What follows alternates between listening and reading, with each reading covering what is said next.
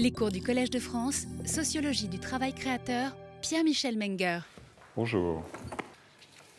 Donc, nous nous situons toujours euh, dans cette zone-là, une approche des filières sélectives et non sélectives par l'emploi universitaire. Je vais vous présenter des données originales tout à l'heure. Euh, et, pardon, ça c'était notre exploration de la fois dernière qui montrait les écarts de, de promotion, de recrutement et de promotion entre des instituts de recherche, notamment le CNRS et l'université et l'avantage qu'ont les chercheurs, puisque leur travail est homogène, alors que les universitaires, leur travail n'est pas homogène. Il a deux, versants, et comme on est promu sur le versant principal de la recherche, qui n'est que la moitié de ce qu'on fait, évidemment, il y a un effet direct sur la vitesse des carrières et les chances de promotion. Mais je voudrais venir maintenant à un autre point qui est euh, euh, la contribution des, euh, la position des chercheurs et des enseignants-chercheurs dans un, système de travail qui est en fait très mélangé, qui est constitué d'une part d'universités, d'autre part d'instituts de recherche, mais aussi d'un maillage extraordinairement complexe de liens. En fait, les, chercheurs que je désignais comme des individus à activité monotache sont très majoritairement insérés dans, des laboratoires d'établissements qui exercent aussi une fonction d'enseignement et euh, ils exercent eux-mêmes, ces chercheurs en grand nombre, des tâches d'enseignement, mais selon des arrangements qui ne sont pas statutaires et qui sont négociés individuellement, qui ne relèvent pas donc de leur statut d'emploi. Euh, il faudrait établir une cartographie détaillée et certainement assez complexe à représenter graphiquement, mais je pense qu'un robot nous fera ça bientôt euh, s'il apprend à traiter toutes ces données, qu'il les cherche et les, met en, visualisation, il faudrait représenter les liens de collaboration et de partenariat qui sont établis par les instituts de recherche avec de multiples organismes d'enseignement et de recherche, publics et privés, pour mesurer exactement ce que le dualisme officiel ou apparent, euh, enseignement-recherche, recouvre en réalité. Et je vais, me faire, je vais faire un exercice d'approche de ce problème euh, un peu compliqué à débrouiller en vous donnant, euh, les, en vous livrant les données que publie l'INRIA, l'Institut national de recherche en informatique et automatique, sur la composition de son personnel. Voilà, la, voilà les données. alors, vous avez dans le bilan social de l'INRIA, je n'ai pas trouvé d'équivalent ailleurs, je dois dire. Euh, probablement, je n'ai pas assez cherché, mais je doute qu'il soit si fréquent. Euh, c'est tout à l'honneur d'une institution, évidemment, que de, que de publier ce genre d'analyse de, son personnel, de ses ressources humaines. Ce n'est pas son personnel, ce sont ses ressources humaines. Or, vous voyez, rémunérer INRIA, rémunérer partenaire, ensemble. Et quand vous regardez euh, Total INRIA, Total Partenaire, euh, vous voyez euh, sur le plan scientifique 1673 personnes INRIA et 1698,9, enfin ce sont des équivalents temps plein, Total Partenaire. ensuite, pour les, fonctions de support et les fonctions de soutien, les supports, le soutien, pardon, c'est encore le même, c'est beaucoup plus asymétrique puisque l'INRIA fournit l'essentiel et en, et en, support, c'est encore plus vrai. Donc l'essentiel de, euh, des ressources humaines en volume et en, impact de recherche, puisque c'est un institut de recherche, est procuré par euh, une main-d'œuvre euh, qui est pour partie, pour moitié à peu près, qui vient d'ailleurs et qui est elle-même composée de personnel permanent et non permanent c'est quand même un, point extrêmement intéressant. Euh, et on peut le détailler encore un peu plus, euh, puisque euh, ce bilan le donne. il le donne par site d'implantation. Et vous voyez que le coefficient de, des partenaires, la part des partenaires dans les ressources humaines de l'INRIA, peut passer de 50, 53% à, au siège c'est quand même l'emblème de la, maison dans sa, dans son homogénéité et son patriotisme institutionnel. Donc 0%, c'est INRIA pur, mais l'ensemble, c'est 41% dans ce calcul-là qui intègre toutes les catégories de personnel. J'ai détaillé tout à l'heure ce qu'étaient les scientifiques. Et ça varie d'un tiers à plus de la moitié. Euh, ce, sont des, données très éloquentes et ensuite on peut regarder d'où viennent ces personnels et vous voyez ce que je disais tout à l'heure.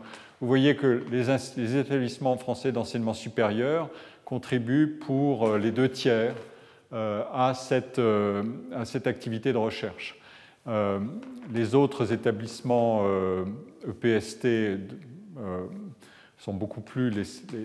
contribuent également, mais de manière beaucoup plus marginale. Et vous avez ici la liste des, contributions en termes de ressources humaines euh, et en termes de catégories. Et une des catégories qui m'intéresse énormément, c'est celle des doctorants. Euh, tout à l'heure, euh, on avait ici les doctorants. Ils viennent beaucoup essentiellement, ils peuvent être rémunérés par l'INRIA, s'ils ont des contrats, mais ils peuvent être rémunérés par d'autres. Et euh, euh, on, a une on, a une majorité de doctorants qui sont rémunérés par d'autres partenaires, c'est-à-dire essentiellement l'université. Euh, ils, sont, ils se situent là, 771. Ah, merci. Merci Gilles, vous veillez surtout. C'est parfait. C'est mieux. voilà. Et donc, euh, euh, qu'est-ce, que je, peux en, tirer comme, euh, comme conclusion? On, voit ici que les deux tiers de ces ressources en chercheurs et doctorants et postdoctorants viennent des universités. les universités, symétriquement, peuvent elles-mêmes présenter comme un élément de leur production de recherche euh, la contribution partenariale de ces personnels de l'INRIA et les financements par l'INRIA d'une partie des doctorants inscrits dans leurs écoles doctorales. Cette analyse euh, que je fais euh, de manière rapide, et encore une fois, il faudra la faire de manière beaucoup plus systématique, cette analyse concerne à l'instant les établissements de recherche et leurs liens avec des instituts de recherche euh, et des universités, mais l'analyse peut aussi et doit inclure, selon le même raisonnement, cette autre composante de notre système euh, d'enseignement supérieur que sont les, grandes écoles d'ingénieurs et de commerce. Alors, concernant les écoles d'ingénieurs, là aussi, on, dispose d'une étude récente qui montre à quel point ces écoles bénéficient euh, de des effets de levier de leur association avec euh, des universités et des instituts de recherche, notamment quand elles sont réputées. Je vous ai donné ici le, texte intégral de ce chapitre de cette étude qui s'appelle Les laboratoires et leur stratégie d'alliance, des écoles. Il s'agit des écoles d'ingénieurs. 59 euh, écoles ingénieurs étudiées dans cet échantillon de recherche, dispose de 416 laboratoires, 7 euh, par école, et la quasi-totalité de ces laboratoires sont gérés en partenariat avec des organismes nationaux de recherche, des universités et d'autres écoles dans des formats de partenariat et de gestion très variés. C'est euh, exactement un résumé euh, cursif de ce que j'appelle ce maillage institutionnel complexe qui, saute par-dessus les, les barrières du dualisme institutionnel euh, dont je parlais tout à l'heure. Autrement dit, c'est un, un, ensemble dans lequel chacun ne peut vivre qu'en prélevant et en fournissant des ressources à l'autre euh, composante. Et la taille de ces laboratoires peut être variable, etc. ici vient, après quelques analyses sur des petits laboratoires, l'effet de levier des unités mixtes de recherche est puissant euh, c'est-à-dire euh, l'effet de levier, c'est tout simplement euh, faire plus que ce qu'on représente proprement dit. L'école polytechnique emploie 204 enseignants-chercheurs, mais dispose d'un centre de recherche Saclay qui comporte 22 laboratoires avec 1650 personnels de recherche, dont plus de 500 doctorants en association avec, pareil, le CNRS, le CEA, l'INRIA, l'INSERM, l'ENSTA, l'École des mines, l'ENSAE, les universités de Pierre et Marie Curie et Paris Sud. Évidemment, euh, le bénéfice de tout ça est flagrant en termes de, puissance de recherche. Et euh, on peut comprendre en lisant les données dans les deux sens, c'est-à-dire de chaque côté du partenariat, que ce sont des solutions euh, win-win, enfin gagnant-gagnant, c'est-à-dire pour tous les organismes qui sont placés dans un schéma de dualisme institutionnel et de dualisme de personnel, elles doivent franchir en quelque sorte en permanence les, les barrières de ce dualisme les universités se procurent euh, de la main-d'œuvre de recherche pour augmenter leur potentiel scientifique, leur visibilité, surtout à l'ère des classements, et leurs ressources, si elles parviennent à capter des flux de financement publics ou privés sur projets de recherche, notamment associant de multiples partenaires. Et elles peuvent évidemment former leurs doctorants à la recherche par leur insertion dans des laboratoires de recherche qui sont dotés de personnel plus nombreux et de qualité plus élevée euh, si ces laboratoires comportent notamment des research only, des chercheurs. Sans ces collaborations, euh, de l'autre côté, les instituts de recherche eux-mêmes n'auraient pas accès aux doctorants. Or, les doctorants sont euh, des contributeurs majeurs de la production de recherche. Et je veux vous en donner quelques preuves rapides.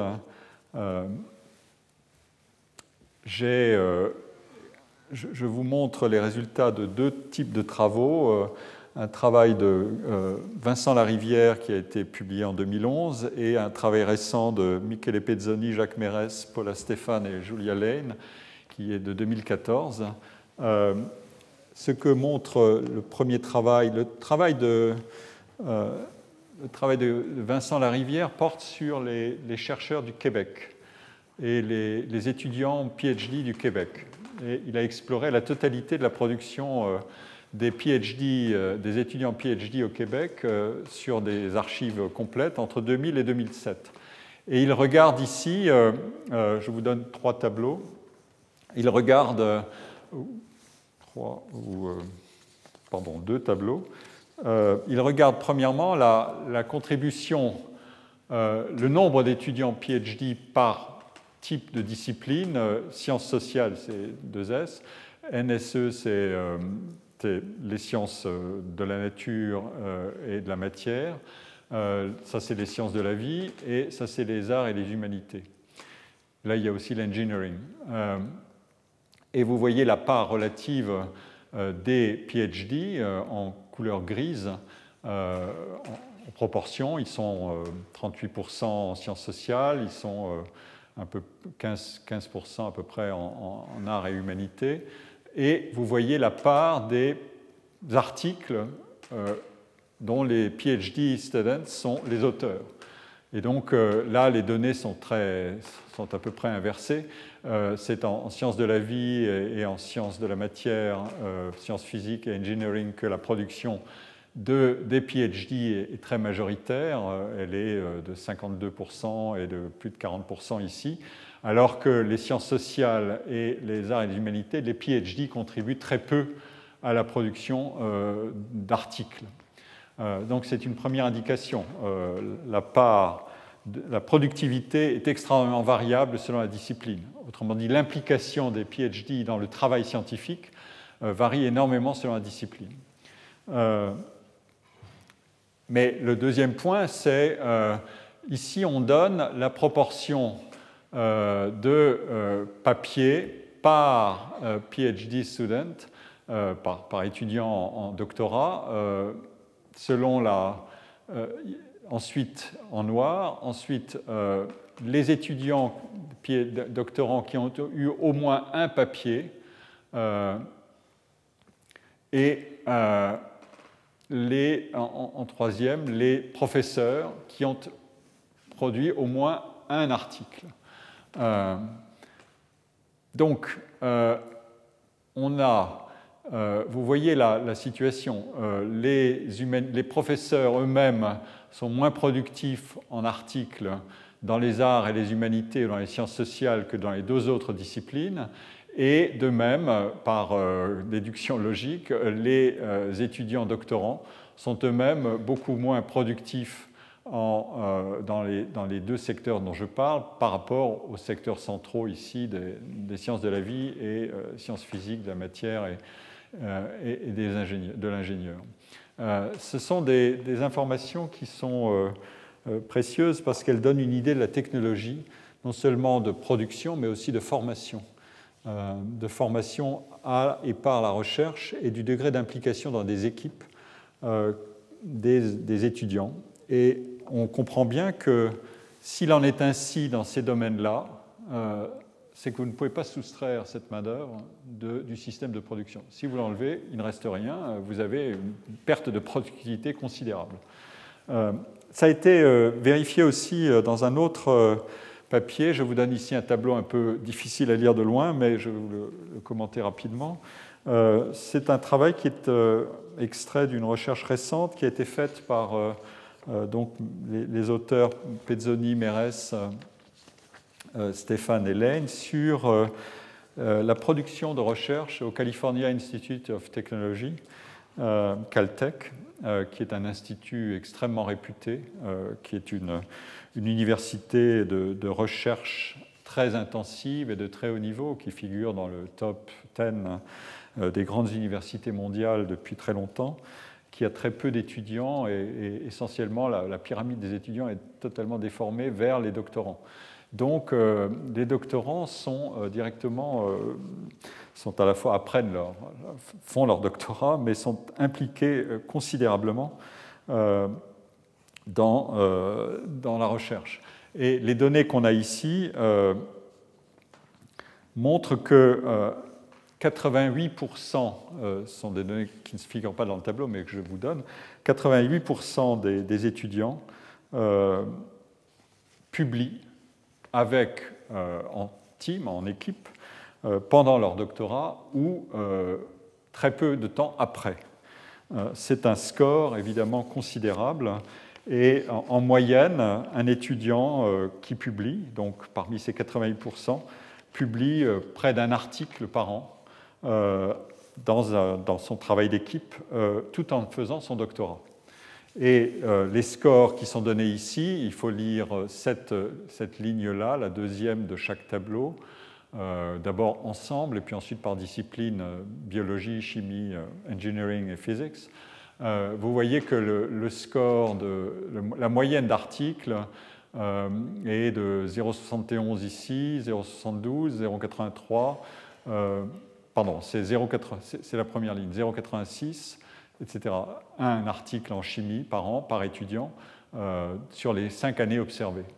Et, euh, en physique, euh, un aussi. Et les scores peuvent être extrêmement élevés, puisque quand on regarde le maximum, il peut être à 11 articles en physique, 8 en, en engineering, 6, etc.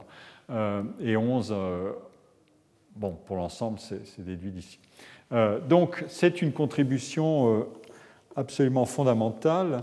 Euh, la taille des équipes qui produisent ces papiers comprend, est, en général formée de, de 8 personnes et les, étudiants en PhD constituent 6 des 8 personnes de, qui, qui, constituent la taille moyenne des équipes.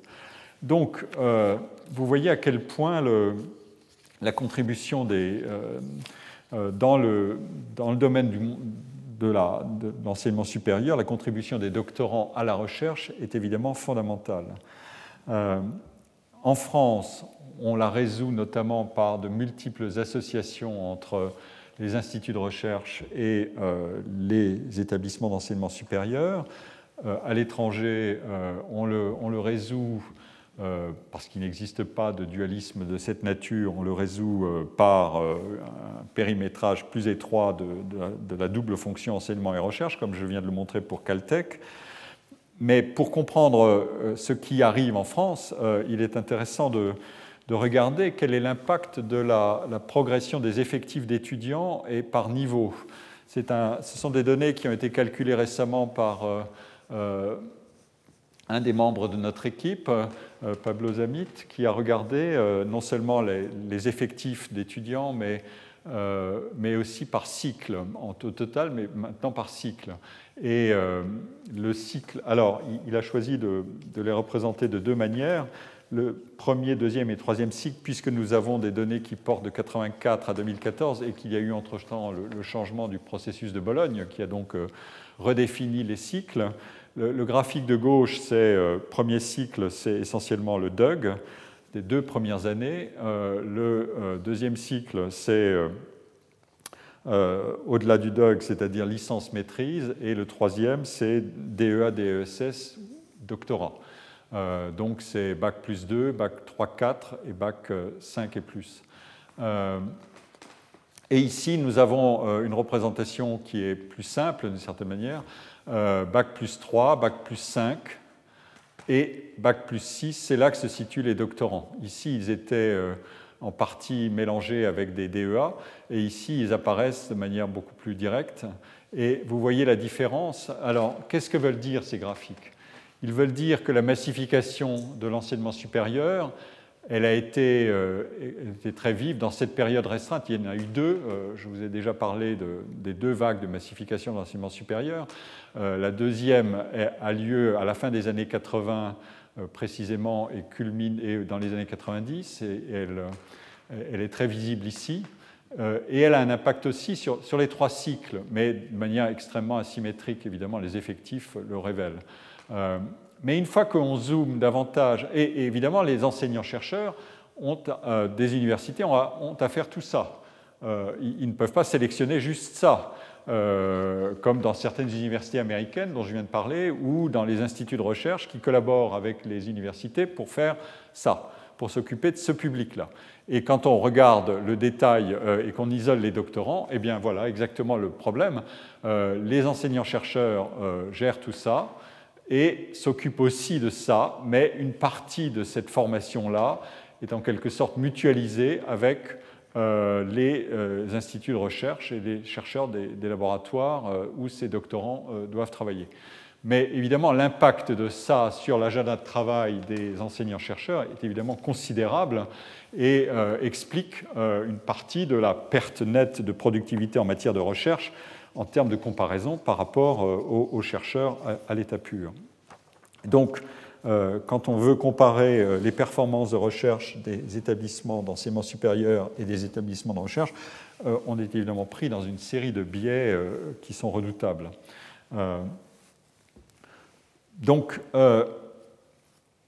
ce que tout ça veut dire, et, juste pour vous donner une dernière indication en termes de, diplômes alloués sur cette, euh, sur cette base-là. Les diplômes de, de premier cycle euh, représentent entre 2003 et 2012 près de 60% des diplômes décernés, les diplômes de second cycle 37%, 38%, et les diplômes de troisième cycle 3%.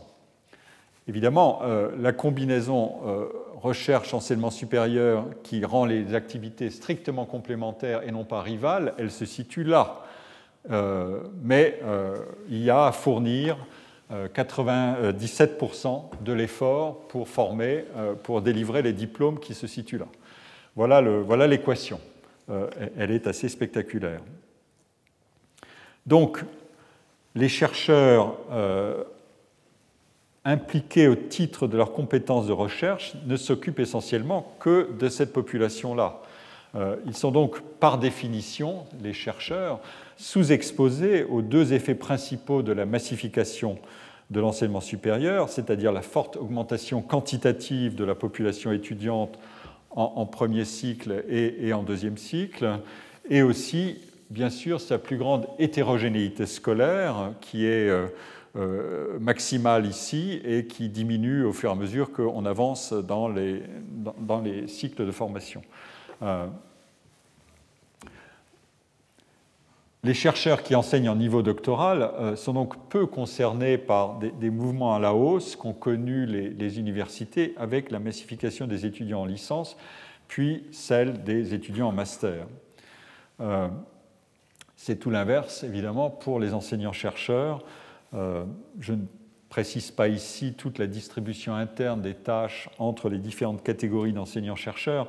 Euh, c'est un sujet plus complexe, mais euh, nul n'est euh, sous-exposé comme les, chercheurs des instituts de recherche qui collaborent avec les universités, nul n'est sous-exposé à ce point aux effets d'augmentation des effectifs des universités.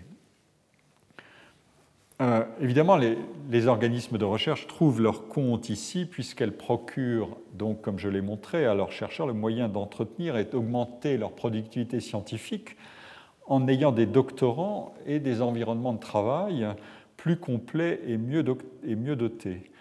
Et cet accès aux, doctorants est évidemment une contribution dans certaines disciplines euh, fondamentales, je viens de le montrer, à la, productivité de recherche. Donc, euh, ce sont des, jeux d'échange, mais euh, très asymétriques. Le système, à vrai dire, le système research only, ne serait pas du tout viable à l'échelle d'instituts multidisciplinaires sans cet ancrage dans des environnements académiques euh, complets. Euh, donc, mon argument euh, c'est celui-ci. Si nous séparons en deux groupes les universitaires et les chercheurs statutaires, et si la production et la performance de recherche sont le principal levier d'avancement dans la carrière et même d'habilitation à prétendre avoir une carrière au-delà de l'entrée, puisque euh, cette carrière chez les universitaires est arrimée à l'habilitation à diriger des recherches, qui est fondée principalement sur euh, un dossier constitué des publications scientifiques qui ont été réalisées par l'enseignant-chercheur. Euh, cette habilitation est exigée pour les enseignants-chercheurs, elle n'est pas exigée pour les chercheurs qui veulent être promus. C'est une condition euh, possible, mais pas impérative. C'est un point à noter d'ailleurs.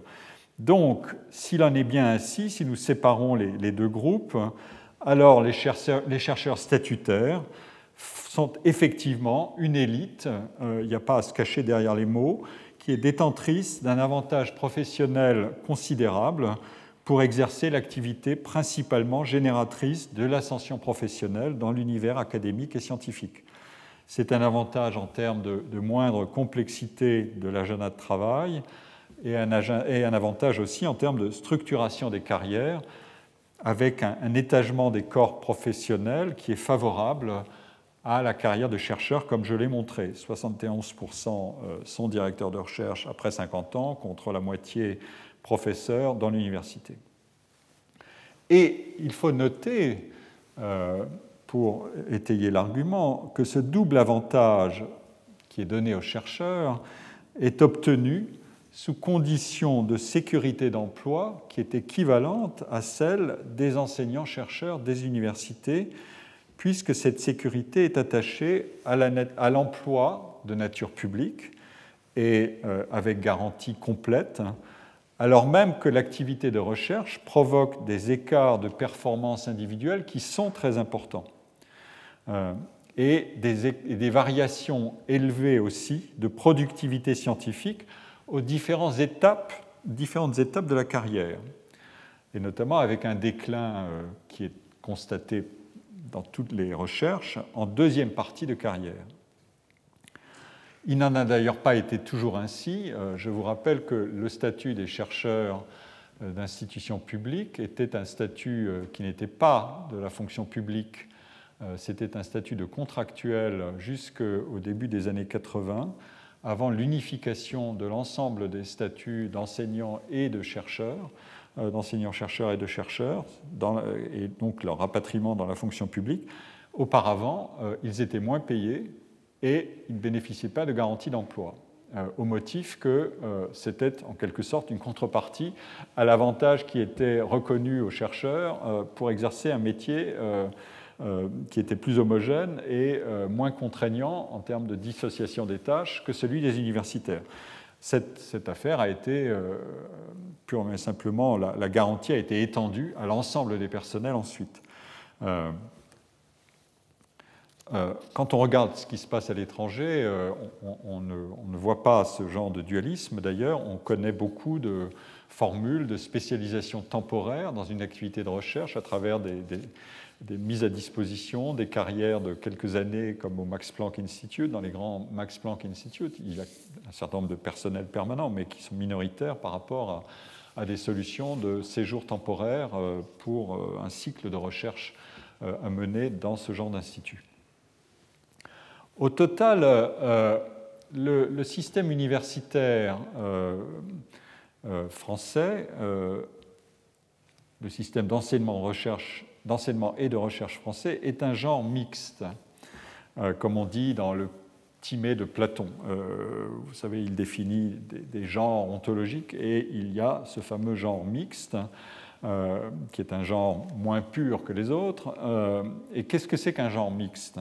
C'est un système qui couple les deux propriétés suivantes. Euh,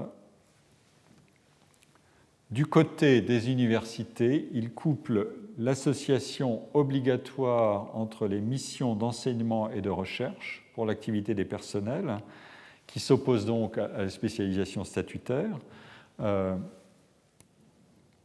pardon. Euh, ah oui, j'ai oublié de vous présenter ça, mais je vais le faire. Euh, oui, pardon. Euh, donc, qui s'oppose à la spécialisation statutaire du côté des instituts de recherche, et un deuxième principe qui est la non-sélection des étudiants du côté des universités, qui s'oppose à la sélectivité des admissions dans les classes préparatoires et dans les grandes écoles, d'une part, qui s'oppose aussi à la sélectivité des étudiants avec qui on peut travailler en doctorat, d'autre part, quand un chercheur non enseignant est placé dans un environnement universitaire, et qui s'oppose enfin à un taux de sélection euh, beaucoup plus fort des carrières, des, admis dans les carrières de recherche par rapport aux admis dans les carrières universitaires. Euh, donc, euh, voilà, le, voilà, le, paysage. Il faut comprendre ce couplage pour élucider la, nature exacte du dualisme. Et comme je l'ai montré tout à l'heure pour la production de recherche des instituts de recherche euh, en association avec de multiples partenaires. Euh, il existe aussi donc, quand il y a euh, un genre mixte, il existe de multiples solutions pour alléger le dualisme et, jouer avec des, formules de compromis. Alors j'ai mentionné celle des chercheurs qui enseignent euh, en tant que de besoin euh, et avec des, une de choisir le niveau d'enseignement et euh, le niveau d'implication. et il existe évidemment par ailleurs de multiples formules pour d'étendre un peu l'écart entre la, position statutaire des enseignants-chercheurs et celle des chercheurs pour réduire la, différence euh, en termes d'intensité de recherche à travers des, solutions de, comme l'Institut universitaire de France, euh, euh, qui procure des crédits de recherche et qui diminue les, les charges de service d'une bonne proportion de temps d'enseignement, ou encore des formules comme les chaires d'excellence qui ont été créées à la fin des années 2000 et qui sont octroyées pour une période de, de 5 ans renouvelables euh, à des, jeunes chercheurs, euh, moyennant des charges de deux tiers de leur temps d'enseignement, euh, des jeunes universitaires, mais aussi des chercheurs d'ailleurs, moyennant une décharge de deux tiers de leur temps d'enseignement afin de mener leur recherche. et, et, il en existe beaucoup dans de multiples environnements avec plus ou moins euh, davantage euh, selon les établissements, qui sont maintenant plus autonomes. Euh, par ailleurs, du côté des universités, il existe beaucoup de formules d'allègement des charges d'enseignement en fonction de performances de recherche. Ça ne s'appelle pas modulation, mais on, a des, on, a des, solutions en assez grand nombre. si vous avez des primes de recherche, vous pouvez en partie les convertir euh, des primes d'enseignement et de recherche, vous pouvez les convertir euh, en décharges d'enseignement. Euh, si vous avez des contrats de recherche, vous pouvez racheter des heures d'enseignement en finançant des vacataires qui font le travail à votre place, etc. Vous avez des formules de délégation au CNRS. et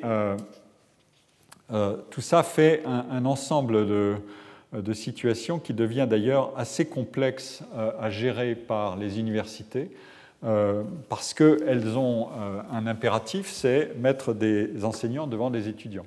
Et elles ont une contrainte qui est euh, leur carte des emplois et leur budget. et elles doivent résoudre tout ça.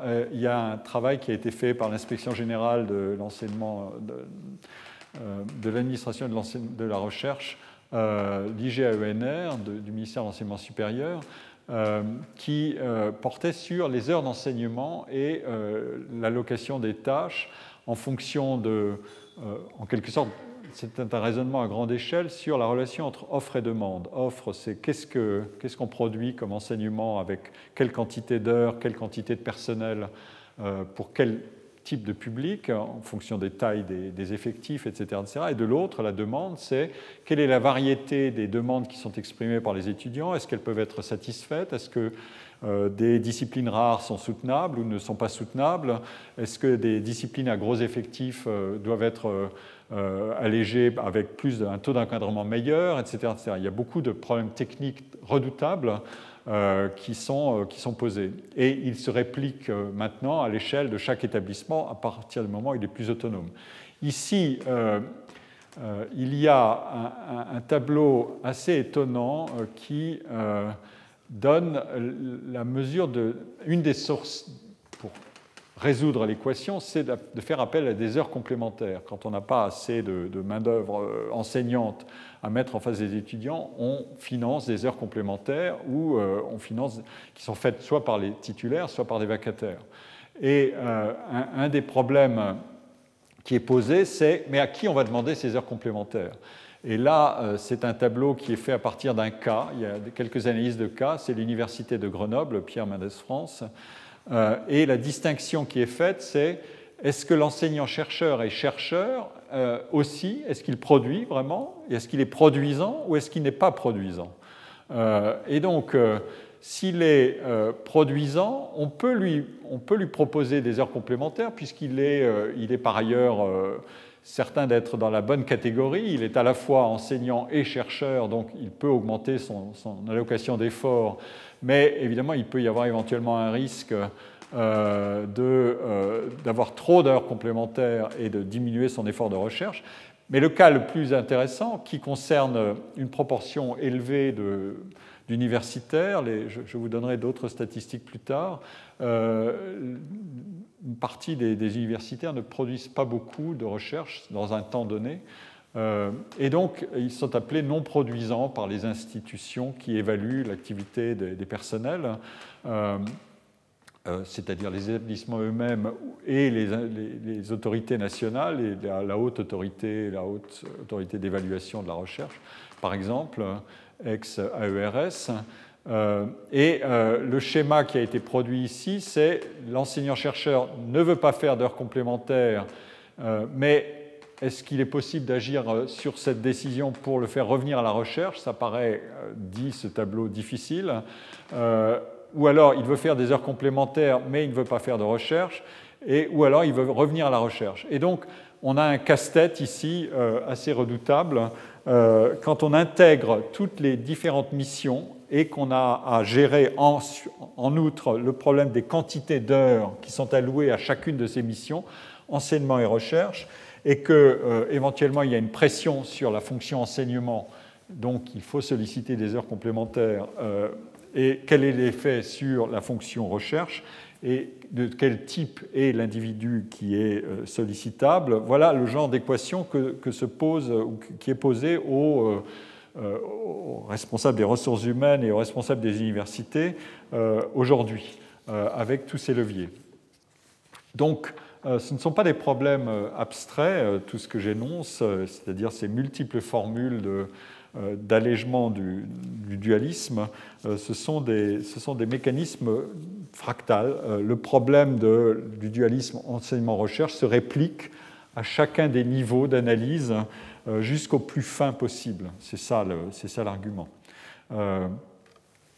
Je vous ai dit aussi que ce genre, euh, cet allègement du dualisme existait du côté des étudiants, puisque le principe de sélection euh, à l'entrée euh, ou de non-sélection à l'entrée est en partie contourné, je vous l'ai dit dans une séance antérieure, dans un des cours du début, il est contourné par de multiples dispositifs qui recréent des formules de sélection ou de filières sélectives, même à l'intérieur des, euh, du monde universitaire et pas simplement à l'extérieur. pour, donner une idée de, ce qu'est un, genre non mixte, je, peux rappeler ici rapidement à quoi correspond le fonctionnement d'un système euh, qui est ancien et qui est extrêmement réputé euh, et qui est dominant sur le plan scientifique au plan mondial, qui est le système nord-américain, euh, plutôt états-unien. Mais une partie du Canada peut se raccrocher aisément ou la totalité à ce système-là, du moins sur certains plans. Le, système américain est, il est fondé sur deux principes, qui est une stratification omniprésente euh, et explicite, alors que cette stratification est simplement la stratification, c'est-à-dire la hiérarchisation par niveau des établissements, euh, alors qu'elle est cette stratification implicite ou contournée euh, par des dualismes qui produisent de la stratification par dérivation, comme je l'ai expliqué antérieurement. Le point qui est essentiel ici à souligner euh, d'emblée, c'est que euh, ce n'est pas d'abord la spécialisation monotâche ou multitâche qui est en question dans ce genre non mixte. Euh, au sommet de la hiérarchie des établissements, dans les universités dites de recherche, les faculty, comme on les appelle, c'est-à-dire les personnels, les professeurs ou les associés ou les assistants, produisent de la recherche et enseignent aussi à peu près tous. Il est très rare qu'il y ait des cas de dispense complète euh, d'enseignement, ça n'existe quasiment pas, ça ne fait pas partie de la philosophie du système du tout. Euh, mais le point important, euh, c'est l'impact que la stratification des établissements, avec ses propriétés de, hiérarchie sélective des enseignants, mais aussi d'admission sélective des étudiants, cet impact a sur les actes de travail des universitaires aux différents étages de, ce système stratifié. En, quelques, euh, quelques, diapositives, euh, je peux vous montrer le, la situation. D'abord, euh, on a une, catégorisation des établissements qui est ce qu'on appelle la classification Carnegie, qui est complètement établie, qui fait partie de la culture commune euh, du système institutionnel. On a des universités qui sont des universités qui vont jusqu'au doctorat, euh, des universités qui vont euh, au master, qui sont donc jusqu'à bac plus 4 ou 5 dans notre équivalent français, des systèmes des colleges de baccalauréat, donc bac plus 4 uniquement, des associate colleges, des special focus institutions, donc, et des tribal colleges. Je ne vais pas détailler, mais c'est une hiérarchie qui est euh, fondée sur la, durée des études possibles dans chacune des catégories. Mais il y a un deuxième principe de catégorisation qui est encastré dans le premier, c'est celui qui se situe ici, c'est les universités à très forte intensité de recherche, euh, les universités à, forte, à haute intensité de recherche, et les, et les autres, euh, doctorales, etc. Et on a un nombre ici qui correspond aux, données euh, des années 2000, 108 au top, tout en haut, 100 qui ont une haute intensité de recherche et 90 qui sont des universités doctorales. donc ces deux principes ne sont pas dissociables. Vous avez un double mécanisme de stratification. Ensuite, euh, qu'est-ce qu'on en déduit? On en déduit euh, la relation entre enseignement et recherche dans les actes de travail. Et ici, ce sont des tableaux qui restituent dans un livre qui a fait un point assez complet sur la, la fonction d'enseignant dans le supérieur aux États-Unis, euh, la profession académique aux États-Unis de Schuster et Finkelstein. de 69 à 97, Comment les individus se déclarent-ils euh, principalement orientés? Est-ce que c'est vers la recherche ou vers l'enseignement? Euh, Comment les choses ont-elles évolué? Euh, Quand on regarde les choses en totalité, l'ensemble des personnels, ils se déclarent orientés principalement vers l'enseignement à 72% ou 74% au début. Les, données varient un peu dans le temps, mais pas considérablement. C'est toujours de deux tiers à trois quarts qui s'estiment d'abord enseignants. Et euh, la recherche concerne principalement, dans l'orientation que les individus déclarent dans leur travail, ça ne concerne qu'un quart des individus.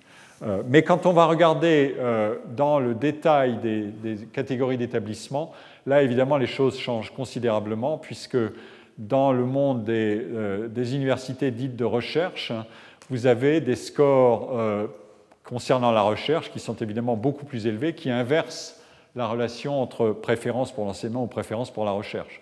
Alors qu'on euh, on revient à, la, norme euh, d'ensemble dès qu'on descend dans la hiérarchie des établissements. Euh, et c'est encore plus vrai si on descend de plus en plus bas. Vous voyez que l'enseignement occupe et, et fonde 78% des préférences dans des universités qui font 4 ans d'enseignement et dans les liberal arts colleges, euh, ces 83% sont des, universités ou des, établissements qui consacrent toute leur énergie à former des étudiants dans parfois des conditions extraordinaires d'intensité de travail enseignant avec très peu de recherche. Euh, et c'est encore plus vrai évidemment pour les, pour les, les, colleges à deux ans de, formation, donc les filières courtes. 96% disent que l'essentiel c'est l'enseignement. Et, voilà. Et euh, on peut donner un autre euh, un rapport, je ne vais peut-être pas le commenter très longuement, mais le rapport entre plutôt enseignement ou plutôt recherche, il est, il, est, très clair, il diminue dans le temps à mesure qu'on s'éloigne, qu'on se rapproche des périodes actuelles, c'est-à-dire que l'intensité de recherche est de plus en plus importante euh, dans l'identité du travail et de l'identification à un rôle professionnel dans les universités de recherche. Le score est de 0,7 ici, 0,9, et euh, alors que euh, la situation est, l'intensité de recherche partout augmente, donc le rapport diminue, mais euh, de manière très différente selon, on passe de 0,8 à 5,2, vous voyez, dans la hiérarchie des établissements, et même à 26 quand on est dans les filières courtes. Euh, et là, dans les filières courtes, il n'y a pas eu de, diminution, en fait. Et donc, ça veut dire que tout le monde reconnaît que l'intensité de recherche compte, ou la recherche compte, mais euh, ils y sont, dans un système stratifié, les individus sont différemment exposés à cette intensité et en font un argument de leur préférence professionnelle évidemment très euh, variable, euh, mais avec une pression euh, élevée. quel est le, résultat en termes de composition des effectifs? Je vous donne ici la, la, structure des effectifs dans les grands établissements par niveau de, de formation, donc recherche, doctorat. Euh, c'est le sommet, puis master, bachelor. Euh, et ici, vous avez la situation en 93 par catégorie d'enseignants. Est-ce que ce sont des part-time faculty, des enseignants à temps partiel, full-time ou euh, des professeurs full-time, donc l'académique dans sa définition traditionnelle Ce qui est intéressant, c'est à la fois d'observer la tendance. Il y a une diminution du full-time, donc il y a un abaissement de, euh, la contribution des, enseignants à temps plein, du modèle académique de base qui s'érode progressivement, puisque on passe de 67%, près de 68% à 60% de full-time dans les grandes universités de recherche et, de doctorat. Mais ces grandes universités de recherche et de doctorat maintiennent néanmoins un système de, académique classique, c'est-à-dire où le cœur, c'est l'académique à temps plein, euh, le cœur, euh, qui est beaucoup plus solide que dans les universités de moindre importance, euh, avec des formations plus courtes et une intensité de recherche moins élevée, où donc la, fonction enseignante peut être déléguée à des temps partiels ou à des lectures qui ne font que ça, des teaching only. Et, voilà. Et donc, c'est un point essentiel. Et le part-time augmente beaucoup dans le temps. Euh, donc on combine les ressources pour la fonction enseignante aujourd'hui tout autrement qu'autrefois. Euh, et ça nous donne une idée de ce qui peut arriver euh, éventuellement ailleurs qu'aux États-Unis. et j'aurai l'occasion d'y revenir. Parce que c'est un des grands sujets évidemment de tension dans le monde académique aujourd'hui, c'est jusqu'où ira-t-on pour dissocier les, les deux fonctions enseignement-recherche si l'intensité de recherche joue un rôle de plus en plus important et euh, quelle est sa conséquence sur l'homogénéité du, métier. Euh, L'autre point important, c'est dans un système comme ça, c'est la sélection des étudiants. ici, c'est un graphique que j'emprunte à, Caroline Oxby, qui a écrit un article très intéressant, Changing Selectivity of US Colleges. C'est paru en 2009. Le, graphique est une, c'est une somme d'informations gigantesques. Euh, donc, euh, c'est déjà une prouesse d'avoir pu produire ce graphique qui étudie, euh, qui se lit ainsi. Les, les collèges et leur politique d'admission des étudiants sont classés selon un score de sélection à l'admission de leurs étudiants. Et on regarde les choses, on fixe les choses au départ en 1962 et on va regarder jusqu'en 2007. Donc c'est une histoire de 45 ans qui est résumée ici. Et donc on fixe la hiérarchie des, collèges à partir des, niveaux d'admission de leurs étudiants un collège qui, euh, qui, a une très forte réputation et des ressources importantes et qui est très demandé euh, a un score d'admission euh, qui est faible par rapport à la demande et il sélectionne la catégorie d'étudiants qu'il juge la meilleure et qui ont les scores les plus élevés aux, épreuves de Scholarly Aptitude Test ou Scholastic pardon, Aptitude Test ou à d'autres tests de euh, American College Test, etc. Donc, euh, qui sont des tests qui sont passés par tous les étudiants et qui déterminent en partie leur chance d'admission dans tel ou tel collège, tel ou tel établissement. Donc, on classe les collèges par rang en fonction des performances des étudiants que ces collèges vont admettre, enfin ces, ces, établissements. Et puis on observe ensuite où se situent les scores des étudiants qui sont admis dans les différents niveaux euh, de collèges. Ceux qui entrent dans le 1% des collèges les plus sélectifs, euh, pardon, les 10% des collèges les plus sélectifs en 62 euh, ont un, pardon, ceux qui, ceux qui entrent dans le 1% des collèges les plus sélectifs en 62 ont un score de test qui les situe parmi les 10% les meilleurs. Euh, donc, on a les, établissements les plus sélectifs, le 1% des établissements les plus sélectifs prélèvent dans les 10% des étudiants les meilleurs. Euh, et en 62, ceux qui sont les moins sélectifs euh, admettent des étudiants qui se situent à la médiane, à 50%. C'est ici que ça se situe.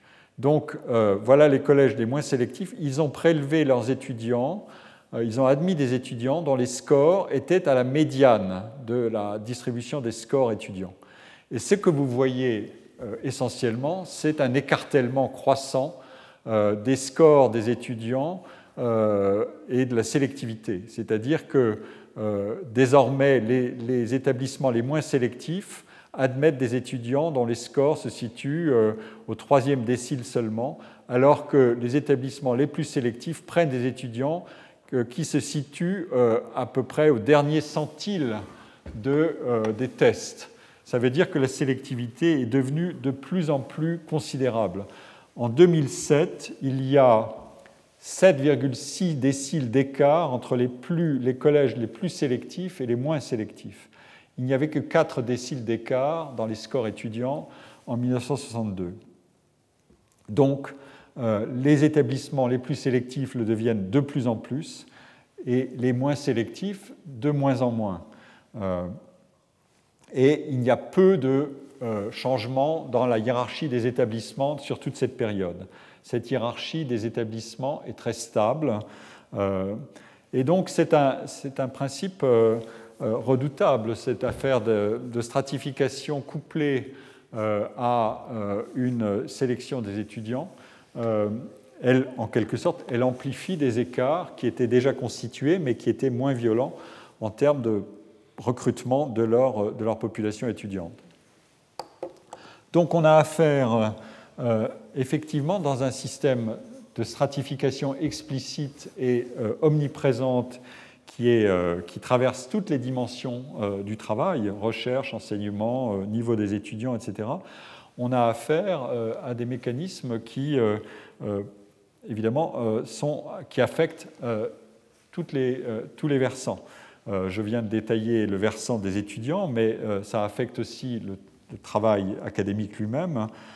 il y a d'abord une compétition croissante entre les établissements pour attirer les jeunes enseignants prometteurs et pour débaucher les enseignants les plus réputés. Il y a deuxièmement euh, des différences de rémunération et de conditions de travail qui sont également croissantes à la fois, et c'est là que ça devient assez redoutable, à la fois entre les universités. Euh, par exemple, il n'y a qu'une université publique dans euh, le top 20 des niveaux de salaire dans le monde académique américain mais il y a aussi des différences à l'intérieur des universités, d'une part entre les différents départements et donc les différentes disciplines, et aussi, et de manière encore plus redoutable, au sein même d'un département entre les différents universitaires eux-mêmes, euh, par deux mécanismes euh, qui sont un, mécanisme dont j'ai parlé antérieurement, qui est euh, ceux qui ne bougent pas, qui restent dans le même établissement, euh, finissent par avoir un salaire qui est, quand ils sont professeurs depuis 20 ou 25 ans, qui est inférieur au salaire qui est proposé euh, à leurs jeunes collègues qui viennent d'arriver et qui, lui, est fixé sur un prix de marché qui a, et le marché ayant beaucoup évolué, ceux qui sont entrés il y a très longtemps n'ont connu qu'une simple progression normale de salaire qui correspond à, des taux de progression euh, très réguliers et très faibles, euh,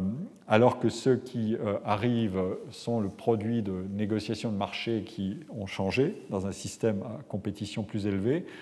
Et deuxièmement, ceux qui n'ont pas bougé, c'est-à-dire qui, n'ont pas choisi de, se, de, faire valoir leur réputation ailleurs, dans une autre université, pour avoir éventuellement de meilleures conditions de rémunération et de travail, euh, demeurent dans cette pente normale et fixe de, rémunération, alors que ceux qui bougent, qui donc activent le marché des postes, eux euh, obtiennent, peuvent obtenir, en fonction de leur réputation, un, rendement très élevé de leur réputation. Euh, donc ça, donne évidemment des systèmes. les inégalités, ça n'est pas simplement 0,1% de la société américaine, c'est bien d'autres choses. Euh, c'est un système effectivement qui corrèle euh, la réputation, la productivité scientifique, essentiellement dans la recherche, à la rémunération euh, et aux chances de mobilité. Et donc, il faut y prendre garde parce que, évidemment, ça veut dire que quand on enclenche des mécanismes de différenciation et couplés, différenciation par catégorisation des établissements, mais qui sont couplés aussi à un marché mondial de recrutement des, comme on dit, des talents universitaires, euh, on a des effets en cascade sur euh, la structure des, euh, des, personnels et sur la, différenciation externe et interne et les, écarts de, situation des personnels. Qu'est-ce qui, fait que les, deux mécanismes sont, liés euh, Cette affaire de, euh, stratification et euh, du côté des, enseignants et du côté des étudiants? En fait, la sélectivité est un mécanisme à double principe d'action. C'est un levier à double principe d'action. D'une part, ce levier permet aux filières sélectives de fixer les critères d'admission euh, qui sont justifiables. Dans, le, dans ce tableau, euh, tout est entièrement euh, de connaissances communes. Les palmarès donnent les scores auxquels sont admis les étudiants dans telle ou telle université. L'information est publique aujourd'hui, complètement publique. Donc chacun peut chercher à évaluer ses chances en fonction de ses scores des tests, etc. etc.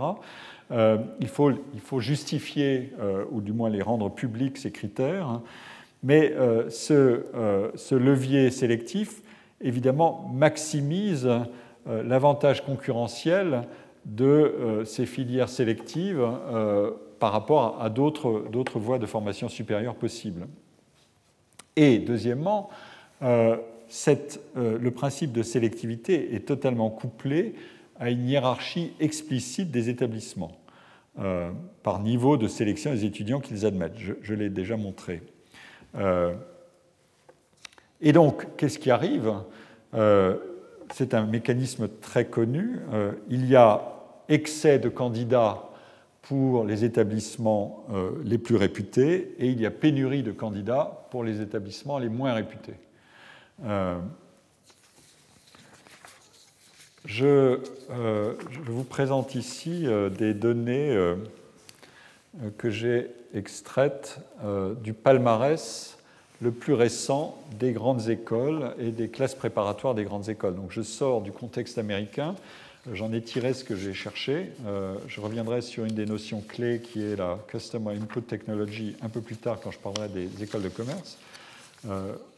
Euh, Customer Input Technology qui, est au principe de, cette, euh, de ce fonctionnement en miroir de la sélection des enseignants et la sélection des étudiants, c'est de dire la qualité des étudiants fait la qualité des enseignants et la qualité des enseignants fait la qualité des étudiants. C'est les deux côtés qui sont à parier complètement des étudiants apprennent mieux avec des étudiants qui sont bons eux-mêmes et euh, ils permettent aux enseignants eux-mêmes d'être plus productifs. On l'a vu euh, à travers la contribution à la recherche et, euh, et, on pourrait le montrer, et ça, a été fait à travers la contribution à l'enseignement lui-même.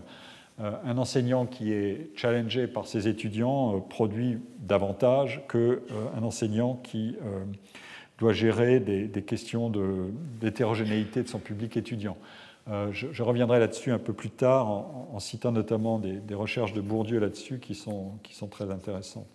Euh, et donc, euh, ici, qu'est-ce que nous avons Nous avons, je vais vous passer une série de, diapos sur ce sujet.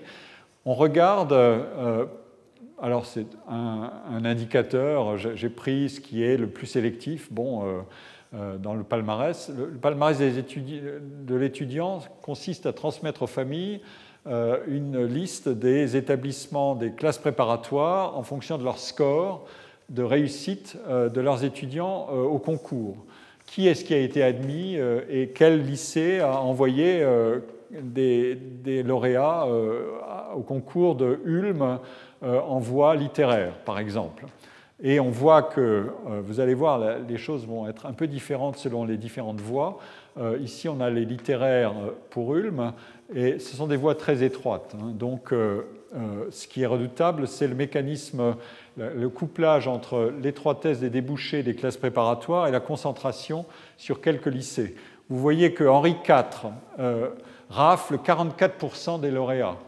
Euh, et euh, Louis le Grand, 24%. Et tout ça, c'est maintenant, euh, tout le monde le sait, on peut, on peut y accéder. Si je l'ai trouvé, c'est que tout le monde peut le trouver. c'est extrêmement facile. Et ça fait partie des, publications annuelles qui sont les meilleures ventes de ces journaux.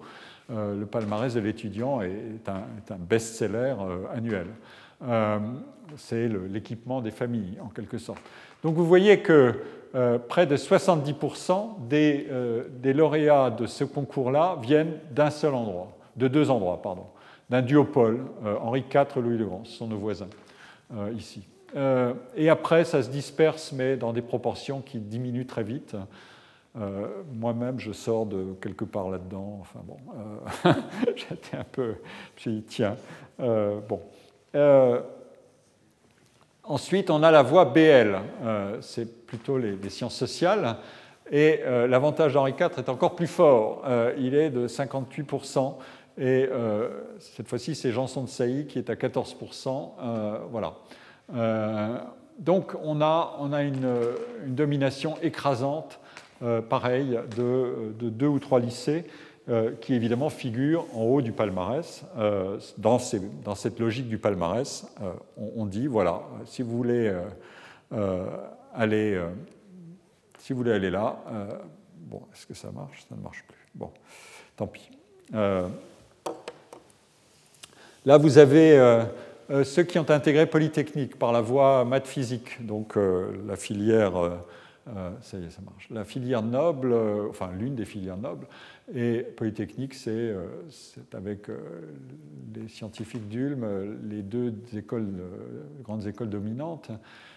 Et vous voyez déjà que la dispersion est un peu plus grande, donc c'est plus tout à fait un duopole. il y a encore deux, enfin, il y a encore deux, classes préparatoires qui raflent la mise, c'est Louis-le-Grand et, Versailles, Ginette, qu'on appelle Ginette, Sainte-Geneviève, mais ça ne fournit plus que moins de 40% des lauréats. Donc la, chose se détend un peu, si on peut dire. Et on peut dire que l'intelligence scientifique est peut-être prélevée sur une gamme de lycées plus, ou l'intelligence ou la qualité scientifique, je ne sais quoi, euh, des, lauréats scientifiques est prélevée sur une gamme de lycées beaucoup plus vaste, euh, un peu plus vaste que celle des littéraires. Euh, mais les débouchés sont, aussi beaucoup plus nombreux, les classes sont plus nombreuses et les possibilités d'entrer dans une des écoles sont plus nombreuses. Donc, comme je l'ai dit, il y a une corrélation entre l'étroitesse des débouchés et la concentration des, lauréats sur quelques lycées, et inversement. Et ici, vous avez les mêmes, euh, données pour euh, la voie physique-chimie. Là, il y a de nouveau une concentration. Ça peut varier dans le temps, mais les données portent sur 2010-2014. Et vous voyez que euh, Sainte-Geneviève et Louis-le-Grand raflent près de 50% des lauréats. Et ici, vous avez la voie euh, sciences de l'ingénieur et physique, euh, on est dans des scores à peu près euh, équivalents, mais toujours avec cette, situation. Et enfin, et je voulais vous le montrer à propos d'HEC, vous pouvez le faire pour toutes sortes d'autres écoles, vous pouvez pianoter et prélever ce qui vous intéresse. C'est un bon.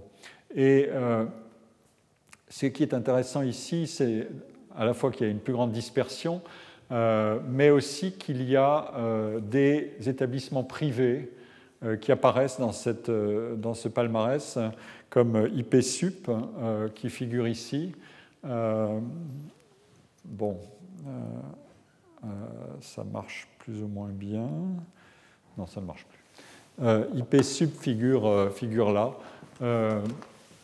et ce sont des prépas, privés, il y en a plusieurs qui figure dans ce palmarès. Et ça, c'est une indication assez intéressante euh, d'un school, enfin de ce qui est appelé dans un livre, euh, non pas les business schools, mais le school business.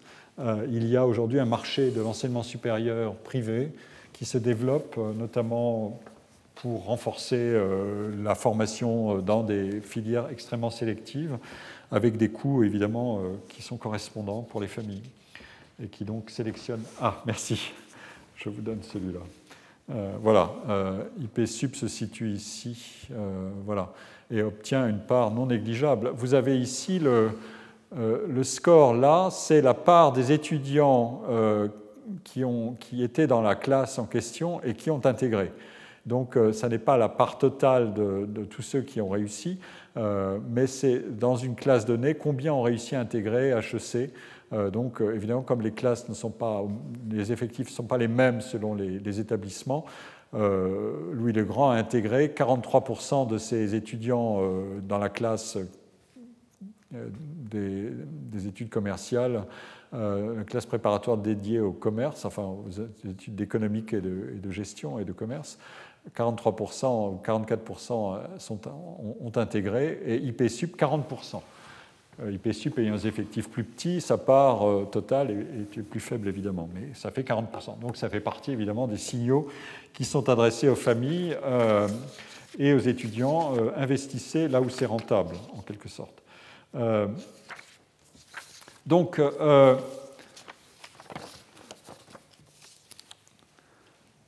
j'en viens pour conclure cette partie euh, et entrer dans, la suivante, euh, j'en viens à mon argument euh, de conclusion de cette partie. Tout comme il existe une spécialisation de l'activité de recherche dans le dualisme institutionnel français, qui donne donc clairement aux chercheurs des instituts de recherche un avantage pour mieux exercer leur mission de recherche, alors que cette mission est aussi contenue dans l'activité statutaire des enseignants-chercheurs, il existe une spécialisation dans la seule activité d'enseignement au sein de la sphère de l'enseignement supérieur qui donne clairement l'avantage aux enseignants et aux étudiants des filières sélectives sur ce strict versant de la mission d'enseignement proprement dite. Et c'est ça que je vais explorer maintenant en examinant successivement les profils des enseignants de ces filières sélectives des classes préparatoires par rapport aux universitaires, les caractéristiques de travail, d'agenda et de comportement des étudiants de ces filières sélectives et la comparaison avec ce qui se passe dans les filières universitaires non sélectives. Et enfin, j'examinerai, mais je crois que ce sera pour ces deux dernières parties sont pour la fois prochaine, euh, les investissements des familles euh, dans l'orientation euh, vers l'une ou l'autre voie. Alors, pour analyser l'emploi dans, dans, la filière sélective, je vais repartir des données dont on peut disposer sur l'enseignement supérieur en général pour situer, localiser une composante qui est sous-étudiée, qui est les personnels teaching only, qui ne font que de l'enseignement dans l'enseignement supérieur. Ils existent. Une partie est dans l'université. Euh, celle-là, nous avons des données très complètes sur eux. Euh, avec euh, mon équipe, on travaille sur cette population aussi. Elle nous intéresse beaucoup. Et une autre partie est dans les classes préparatoires. Sur cette autre partie, nous n'avons pas les mêmes données parce qu'elle relève de, de, la gestion des personnels de l'éducation nationale des lycées. Et nos données à nous relèvent de la gestion des personnels de l'enseignement supérieur. Donc euh, il y a une dissociation, mais nous avons néanmoins des données statistiques qui existent à partir d'enquêtes, et je vous les, je vous les livrerai. Euh, et je vous livrerai essentiellement aussi des données sur les, conditions de, recrutement et de rémunération. La rémunération explique beaucoup de choses sur euh, ce que c'est que l'intensité d'effort dans chacune des tâches qu'on peut accomplir, enseignement et ou enseignement et recherche. Euh, alors, venons-en aux, euh, données euh, qui, nous intéressent. Ici, nous avons fait figurer dans un, tableau où nous avons compilé les, effectifs du système français d'enseignement et de recherche. je reviens sur le, en fait, j'ai parlé de dualisme. Maintenant, on va entrer dans un monde à, trois composantes. Euh, vous avez des enseignants du secondaire qui sont affectés dans l'enseignement supérieur et qui ne font que de l'enseignement. Ils constituent 16% des effectifs, mais on n'en parle pas beaucoup. Vous avez les universitaires, qui sont le, vaisseau amiral du système euh, d'enseignement euh, universitaire, qui constituent 63% des effectifs de notre système français d'enseignement et de recherche. Et vous avez les chercheurs des établissements de recherche, dont j'ai parlé antérieurement, qui constituent 21%. Voilà, la, voilà le tableau du personnel qui fait fonctionner le système d'enseignement supérieur et de recherche. Et euh, donc, il faut bien, si on analyse non plus simplement les, deux composantes de notre dualisme enseignement versus euh, pardon, enseignement recherche versus recherche, mais si on analyse les actes de travail, on n'est plus dans un dualisme, mais dans une tripartition. C'est celle-ci. Euh, et cette tripartition, on peut la, révéler d'une autre manière à travers la, composition des effectifs des personnels et leur progression dans le temps c'est euh, des graphiques qui viennent de la même équipe, la, nôtre, euh, ici à la chaire de sociologie du travail créateur.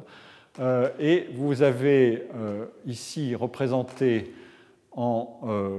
je vais encore avoir des, problèmes de nomination des couleurs. en rosé, vous avez les professeurs et assimilés, leur progression entre 68 et 2013 en effectif, en milliers. Euh, vous avez les maîtres de conférences sont en rouge, donc vous voyez que la massification a, joué considérablement sur euh, les deux types de recrutement possibles qui sont le socle, mais à des vitesses différentes. La part des, maîtres de conférences a augmenté, euh, ou le nombre de maîtres de conférences a augmenté en, en nombre absolu très vite, et Ensuite, la, part des professeurs, c'est-à-dire la transformation des carrières de l'un dans l'autre, pour la plupart, évidemment, respecte ces, mécanismes de promotion euh, et d'hierarchisation des corps. Mais ce qui m'intéresse, c'est cette catégorie-là qui est en bleu, euh, qui est les détachés ou les enseignants du secondaire qui sont affectés dans l'enseignement supérieur. Ce sont essentiellement deux catégories d'enseignants, ce sont des professeurs agrégés et des professeurs certifiés. Et vous voyez, vous voyez tout de même que leur part est croissante, exactement comme les, elle, suit elle suit une courbe remarquablement euh, similaire à celle euh, des professeurs et, euh, et des enseignants, des maîtres de conférences. Il y a une croissance. À mesure que le système se développe, la contribution de ces enseignants suit les problèmes de construction des effectifs et des personnels dans le système d'enseignement supérieur. En vert, vous avez une catégorie qui, a été mise en extinction quand on a adopté euh, euh, la nouvelle architecture de l'enseignement supérieur. En 1984, la loi Savary a fixé euh, les règles en disant qu'il n'y a plus que deux corps. Il y a les maîtres de deux corps de, personnel statutaire. Il y a les maîtres de conférences d'un côté et les professeurs de l'autre. Les enseignants du secondaire sont des personnels affectés, mais ce ne sont pas des personnels statutaires.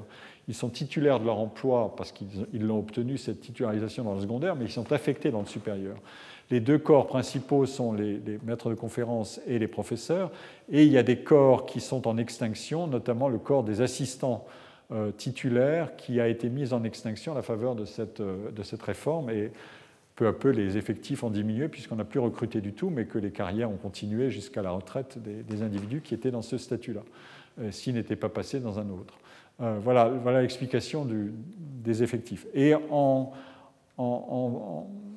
jaune, euh, bon, un peu différent, là, ce jaune-là, vous avez les personnels temporaires qui contribuent, vous voyez, de manière importante. Et dans la courbe, suit d'assez près, du moins dans la période des 15 dernières années, suit d'assez près pardon, des 25, dernières années, suit d'assez près la courbe des effectifs des euh, enseignants affectés dans le, enseignants du secondaire affectés dans le supérieur.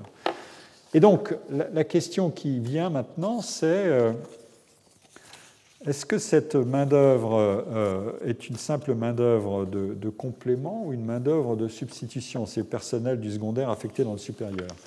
Alors, je vais, je vais vous donner une analyse qui représente les choses autrement maintenant, à partir des données qu'on exploite. Euh, c'est le produit de notre recherche. Euh, vous avez ici la composition du personnel de l'enseignement supérieur. Euh, c'est une représentation un peu différente de, celle que j'ai donnée tout à l'heure, mais qui vous donnera bien la, la, part respective des différentes catégories, du moins leurs effectifs et leur progression d'effectifs. Donc ici, vous avez en vert les fameux assistants qui sont en extinction, en gris euh, les professeurs certifiés qui, sont, qui, travaillent dans le supérieur, en bleu les professeurs agrégés qui travaillent dans le supérieur, en rouge les maîtres de conférences et en rose les, euh, euh, les professeurs, en, jaune les maîtres de conférences hors classe qui sont une catégorie qui a été créée pour en quelque sorte récompenser, donner un horizon de carrière à ceux qui ne passent pas professeurs mais qui sont essentiellement qui accumulent de l'ancienneté et euh, qui rendent des services à l'institution et qui sont promus dans cette catégorie-là. Et en rouge, vous avez les professeurs associés, euh, qui sont essentiellement des étrangers. Euh, ils contribuent plus aujourd'hui qu'avant, mais ils sont là depuis, depuis qu'on a créé ce corps dans les années 90. Voilà la, structure. Et ici, vous avez la, répartition en pourcentage. Et vous voyez encore une fois, ce qui m'intéresse, c'est cette population-là, euh, des enseignants du secondaire, qui sont donc des enseignants euh, qui ne font que de l'enseignement, euh, et qui sont ceux qui se rapprochent le plus de ceux des classes préparatoires. Donc c'est pour ça qu'ils m'intéressent. et vous voyez que leur contribution est tout à fait significative. ils représentent près de 20% des effectifs euh, maintenant euh, dans le, système d'enseignement supérieur.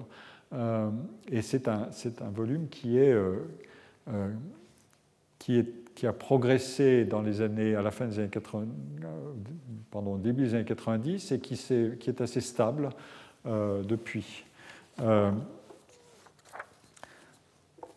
Ce, ce, qui est intéressant avec ces données, c'est qu'on peut regarder où ils travaillent. Et euh, vous voyez que les effectifs ne sont pas composés de la même manière selon la catégorie d'établissement. Euh, les universités en emploi, mais en, quantité relativement, en proportion relativement réduite, l'essentiel du monde universitaire, c'est ces socles-là, maître de conférences et professeurs. les grands établissements comme se trouve le Collège de France fait partie de ces grands établissements, mais l'Observatoire de Paris, l'École de pratique des hautes études, l'École des hautes études en sciences sociales et quelques autres établissements, eux aussi n'en font guère usage.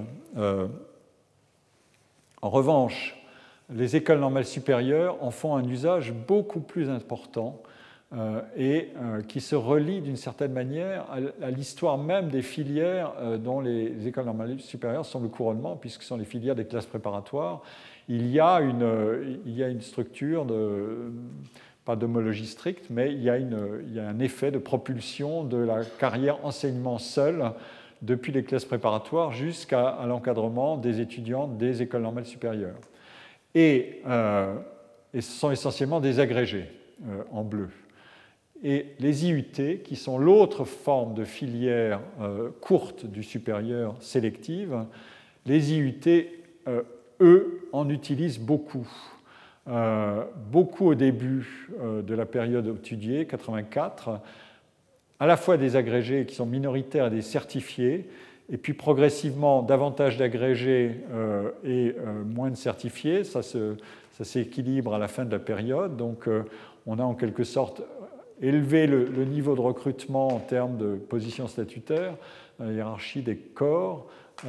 les agrégés sont plus nombreux à la fin qu'au début. Et euh, par ailleurs, il y a une forme d'académisation des instituts euh, universitaires, puisque on a plus de maîtres de conférences à la fin qu'au début. Mais vous noterez que euh, la part des, une fois qu'on a mis en extinction ce corps des assistants, la part des, des professeurs du secondaire affectés dans le supérieur est remarquablement élevée. donc c'est bien un signe que la fonction enseignement seul euh, compte beaucoup dans les, fonctions, dans les filières sélectives. La question qui se pose ensuite, c'est mais est-ce que ces positions-là ont une chance de déboucher sur autre chose que l'enseignement seul? Une fois qu'on est dans la situation de teaching only, est-ce qu'on a une, une, vocation à faire autre chose que ça, c'est-à-dire passer au corps des teaching and research, euh, enseignement et recherche? Et c'est ce que nous allons regarder euh, rapidement euh, dans le temps qui nous reste. Euh, ici, vous avez le devenir à 20 ans des personnels. Ce sont des statistiques qui viennent de la même, du même projet que nous avons en cours actuellement sur ces données massives de carrière des personnels de l'enseignement supérieur. Vous voyez quel est le devenir des enseignants du secondaire qui sont, qui sont affectés dans le supérieur. 65% d'entre eux, au bout de 20 ans, seront restés dans cette euh, situation-là. Et 20% seront passés maîtres de conférences et 14% euh, professeurs. Alors que euh, les maîtres de conférences, eux, sont sur un track différent, une, une, voie différente, mais ils sont tout de même, au bout de 20 ans, comme je l'ai déjà dit antérieurement, ils sont 53% ici à n'avoir pas changé de corps, à être encore maître de conférences. C'est donc une, situation où on va voir euh, l'impact de cette hétérogénéité des missions de, de, ce corps des maîtres de conférences euh, et des universitaires en général, c'est-à-dire partager son temps entre recherche et enseignement et quel est l'arbitrage qu'on peut réaliser entre les deux activités et quelles sont les performances qu'on a dans les deux activités. Et euh, les professeurs, ça c'est ceux qui sont entrés professeurs le sont encore au bout de, mais ils sont très minoritaires. ils sont 804 les maîtres de conférences qui sont passés professeurs dans notre échantillon ici sont 8764 et les enseignants du secondaire sont 4900. Euh, et donc les deux tiers ne, changeront pas d'état. Et si vous allez regarder, comme je, vous le montrerai un peu plus tard, les, enseignants des classes préparatoires, eux, c'est encore plus radical, ils ne changent pas du tout d'état. Ils n'aspirent pas à devenir euh, maître de conférence ou professeur, euh, très peu changent de, catégorie. Euh, ils sont très bien là où ils sont. ils ont été sélectionnés antérieurement parmi les professeurs du secondaire. Et pour eux, c'est une forme de promotion qui représente leur, euh, accomplissement professionnel et euh, qui leur procure d'ailleurs des rémunérations, comme on le, verra, qui sont à peu près équivalentes de celles des universitaires dans des conditions d'exercice de, leur métier qui est d'une toute autre nature. Et quand on regarde ensuite, euh, selon le même principe que j'ai adopté euh, quelle est la, mais une fois maintenant avec une analyse de séquence, quel est la, le, destin professionnel des, individus Je l'ai dit sur 20 ans, mais maintenant on représente les choses en séquence. C'est une, c'est une technique d'analyse qui est extrêmement éloquente. Elle vous représente le destin des individus d'année en année, euh, ceux qui, euh, par exemple, en bas figurent les, enseignants du secondaire affectés dans le supérieur, et euh, on les regarde sur 20 ans, et on regarde la part de ceux qui sont passés maîtres de conférence. Et vous voyez que cette situation arrive très tôt. Et les chances de, de passer dans un autre corps que de rester, ces chances-là, elles diminuent très vite dans le temps et elles ont atteint leur maximum au bout de. Les chances de, changer de corps sont à peu près épuisées au bout de 10 ans. Si vous n'avez pas euh, fait cette mobilité, c'est fini. Euh, ici, vous avez les maîtres de conférence pour savoir s'ils sont passés professeurs ou s'ils sont passés hors classe simplement en jaune. Et euh, vous observez les, les, probabilités en forme de marche d'escalier de changer de corps dans le temps. Et ici, bon, ce sont les professeurs qui sont entrés professeurs et qui sont restés euh, pour un certain nombre d'entre eux à des âges qui sont variables mais qui ne sont pas du même ordre que ceux des maîtres de conférence. Et donc vous voyez que la, carrière, euh, elle est, euh, pour les, elle est effectivement très stable pour les, les, enseignants du secondaire. Maintenant, on va regarder, comme je l'ai fait tout à l'heure pour les effectifs, on va regarder grâce à un, des diapos que m'a fabriqué d'urgence euh, Yann Renizio hier soir, euh, tard. Euh, on va regarder le, la mise en forme, les données avaient déjà été traitées, mais la mise en forme graphique a été faite hier soir. Les situations pour ceux qui ont commencé leur carrière dans les, dans les différentes catégories d'établissements, quels qu'ils sont devenus. Bon, les chances de passer ailleurs que de rester dans l'enseignant du secondaire affecté au supérieur, elles sont toujours assez stables, mais elles sont un peu. La, possibilité de passer maître de conférence est un peu plus élevée euh, quand on, a, commencé à l'université, même si les, le nombre d'enseignants du secondaire dans l'université est moins grand que dans les IUT. Et elle est extrêmement élevée euh, dans les écoles normales supérieures, qui à la fois on utilise beaucoup et leur donne des, qui les mettent sur une voie d'accession à d'autres emplois euh, qui est très visible ici. La plupart euh, vont devenir maîtres de conférences euh, et un certain nombre d'entre eux professeurs ensuite. En revanche, euh, vous le voyez pour les, IUT, là, la probabilité de changer de corps est faible. et pour les écoles d'ingénieurs, c'est à peu près la même chose. Et pour les IUFM, ceux qui forment les maîtres, il y a des carrières possibles. Euh, il y a une décrue, mais euh, la part de ceux qui restent, euh, qui sont très très nombreux, qui restent des enseignants secondaires affectés, est très élevée. Donc on a ici une visualisation du mécanisme à la fois d'emploi et de carrière de ces personnels. Je, je, conclus cette partie-là, puisque la prochaine sera consacrée aux professeurs des classes préparatoires et à leurs étudiants euh, avant d'entrer dans l'analyse de cas euh, euh, que je réserve donc pour la, fin de la séance prochaine et la séance suivante, qui sont les, écoles de commerce, qui vous donneront le, le modèle complet d'analyse que j'ai développé devant vous aujourd'hui. Voilà, je termine ici et je vous remercie de votre attention. Retrouvez tous les contenus du Collège de France sur www.colège-2-france.fr.